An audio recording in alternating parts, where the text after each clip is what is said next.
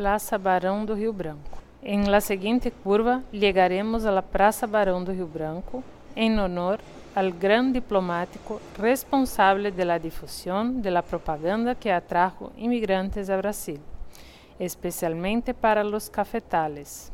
Foi cônsul general em Liverpool de 1876 a 1893 y ministro de las Relaciones Exteriores de 1902 a 1912. En el centro de la plaza está el monumento de Lorenzo Maza en el honor a Cândido Gaffré y Eduardo Gingle, los dos directores fundadores de la Compañía Docas de Santos que construyó administró y operó el puerto de Santos durante 90 años. Observe el elemento debajo de las imágenes de Gaffrey y Ginle.